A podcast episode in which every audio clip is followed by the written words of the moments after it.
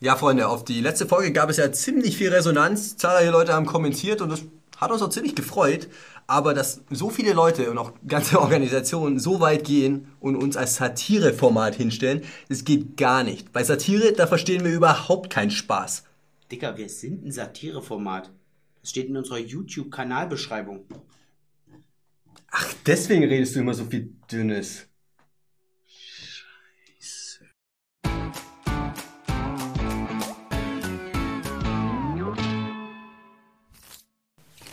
Die Landesregierung in Nordrhein-Westfalen hat zum ersten Mal seit 25 Jahren mal wieder einen Familienbericht rausgebracht.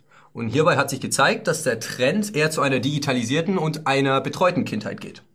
Die sozialdemokratische Familienministerin hat aber in dieser Vorstellung des Berichts nicht ein einziges Mal das Wort Eltern verloren. Äh, Eltern haben ja auch mit Erziehung gar nichts zu tun, so zumindest die Meinung unserer politischen Klasse. Man könnte das alles über eine kluge Politik abwickeln. Dabei ist es besonders im digitalen Bereich wichtig, dass die Eltern die Verantwortung für die Erziehung übernehmen. Schauen wir uns mal die Zahlen an. 20% der 2- bis 5-Jährigen sind bereits im Internet, bei den 8- bis 10-Jährigen sind es schon 76%. Natürlich hat das Internet jetzt nicht nur schlechte Seiten, es birgt allerdings auch Gefahren und oftmals sind die Kinder damit überfordert. Und genau deswegen liegt es an den Eltern, ihnen einen maßvollen Umgang mit den Online-Medien zu lernen. Auch die außerfamiliäre Erziehung ist auf dem Vormarsch. So wird eben die familiäre Kindheit Stück für Stück zur schulischen bzw. staatlichen Kindheit. Sowas bringt natürlich auch Stress mit sich. Also zwei Drittel der 13- bis 15-Jährigen beklagen eben, dass sie am Nachmittag viel zu viel Schulprogramm haben und so ihren ganz normalen Freizeitaktivitäten gar nicht mehr nachgehen können. Man kann also sagen, dass die Kindheit Stück für Stück verstaatlicht wird. Auch die natürliche Familie Vater, Mutter, Kind verliert immer mehr an Bedeutung. Zwar geben noch 80 Prozent der Kinder an, noch äh, bei beiden Elternteilen zu wohnen, allerdings gilt die Familie immer öfter als verzichtbar. Ja, Philipp, dafür wird Nordrhein-Westfalen immer bunter. Dort beträgt der Anteil der Fremden unter den 18-Jährigen schon über 40 Prozent.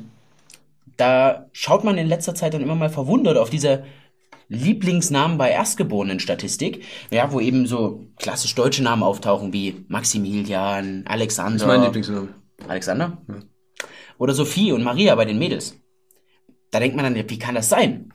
Hat einfach folgenden Hintergrund. So klassisch orientalische Namen, wie beispielsweise Mohammed, die haben gefühlt 6775 verschiedene Schreibweisen und jede einzelne Schreibweise wird dann eben als einzelner Statistikpunkt aufgenommen. Dann hält man das ganz niedrig und wenn man das Gefühl hat, man schaut auf diese Statistik, denkt man dann, naja, so, so schlimm ist es ja nun noch gar nicht. Traurige Realität in einem multikulturellen Deutschland. Ja, da ist es auch nicht verwunderlich, dass der Drogenkonsum an deutschen Schulen immer weiter steigt und dass dann die Konsequenz daraus ist, dass deutsche Eltern wollen, dass ihre Kinder mit ihresgleichen spielen und ihre Kinder auf Privatschulen schicken. Ja, und im gleichen Atemzug dann weiterhin die Grünen wählen und denken, es wird schon alles irgendwie gut werden. Im August 2016 wurde Sigmar Gabriel bei einer Demonstration als Volksverräter bezeichnet. Und rhetorisch versiert wie er ist, äh, hat er dann einfach der Menge seinen ausgestreckten Mittelfinger gezeigt. Ja, wenn man keine anderen Argumente hat, dann so. Es wird ja noch besser. Er hat dann bei einem anschließenden Interview ganz geistreich angemerkt, dass er am liebsten seinen zweiten Mittelfinger gezeigt hätte, anstatt sich für diese Tat zu entschuldigen. Aber er macht ja alles wieder gut, indem er dann bei einer Anti-Regierungsdemo einfach pauschal die komplette Menge als Pack bezeichnet. Für einen Sozialdemokraten du, guter Durchschnitt. Ganz guter, ja. Nun war es wieder soweit. Sigmar Gabriel wollte mit einer Demonstration gegen den Rechtspopulismus wieder mal ein starkes Zeichen setzen. Er wurde wie gewohnt wieder angefeindet. Diesmal allerdings aus der linken Ecke. Die haben ihn gleich mal mit der Parole Hau ab, hau ab begrüßt.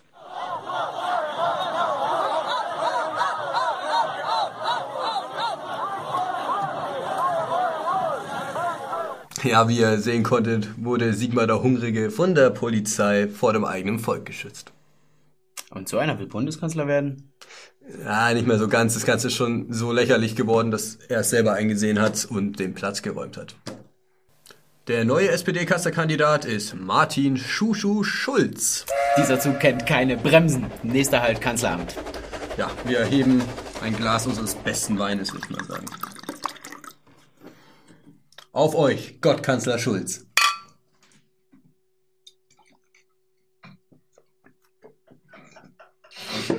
Alle Mann an Bord, die Weichen sind gestellt. Rot, Rot, Grün im Bund.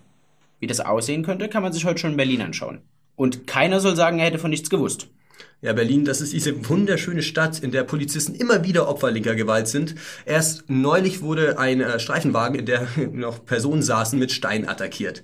Und der sozialdemokratische Innensenator, der ja eigentlich auch der oberste Dienstherr der Polizei ist, sah sich erst dann gezwungen dazu, was zu sagen, nachdem er heftig in der Kritik stand, äh, weil er sich eben so lange zurückgehalten hat. Besonders erschreckende Szenen liefert auch die Berliner Humboldt-Universität. Nachdem der Staatssekretär André Holm wegen seiner Stasi-Tätigkeit sein Amt verloren hat, ist dann eben nun auch an der Universität freigestellt. Linke Studenten sind entsetzt.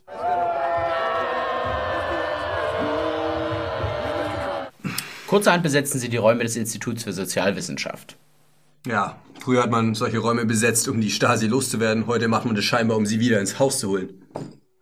Was wir da brauchen, sind Koreaner, couragierte Uni-Mitarbeiter, die dem Wahnsinn einfach mal ein Ende bereiten. Hey! Hey! Hey! This is library. Rechtsruck in Europa. Populisten an der Macht. Der Frieden ist bedroht. In diesen wirren Zeiten fasst sich Norwegen ein Herz und kündigt an, Finnland zum 100-jährigen Geburtstag ein Stück Bergspitze zu schenken. Das ist so. Der Berg steht an sich auf finnischer Seite. Norwegen besitzt aber die Spitze und sagt jetzt, okay, zum 100. Geburtstag kriegt ihr ein kleines Präsent von uns, nämlich diese Spitze. Wir finden das gut. Das ist der richtige Weg in Richtung Völkerverständigung. Und wir sind auch der Meinung, dass die Bundesregierung sich da so ein kleines Vorbild dran nehmen könnte, wie man mit befreundeten Nationen umgeht. Donald Trump zum Beispiel hat ja erst diese Woche bekräftigt, dass er seine Wall, die Mauer, tatsächlich bauen will. Was wäre da angebrachter als ein Stück Berliner Mauer als Einzugsgeschenk? Guten Freunden schenkt man ein Stückchen Mauer. Noch viel besser an der ganzen Sache ist, wir würden ganz gerne Donald Trump auch so ein Geschenk schicken. Nur haben wir noch nicht die Ahnung, was es sein soll. Der Typ ist steinreich, es muss irgendwas sein, was von Herzen kommt. Deshalb brauchen wir eure Hilfe. Schreibt hier unten in die Kommentare, was wir ihm realistischerweise senden können. Und dann machen wir so ein richtig schönes Geschenk fertig. Donald Trump. Ho, ho, ho! Seid doch beim nächsten Mal wieder mit dabei. Like, teilt, kommentiert, macht in die Kommentare auch gleich dieses Trump-Zeug, was wir ihm da schenken sollen. Ansonsten sagt Philipp euch jetzt gleich noch was. Ja, liken, abonnieren, ihr wisst Bescheid. Haut rein, bis nächste Woche. See you later.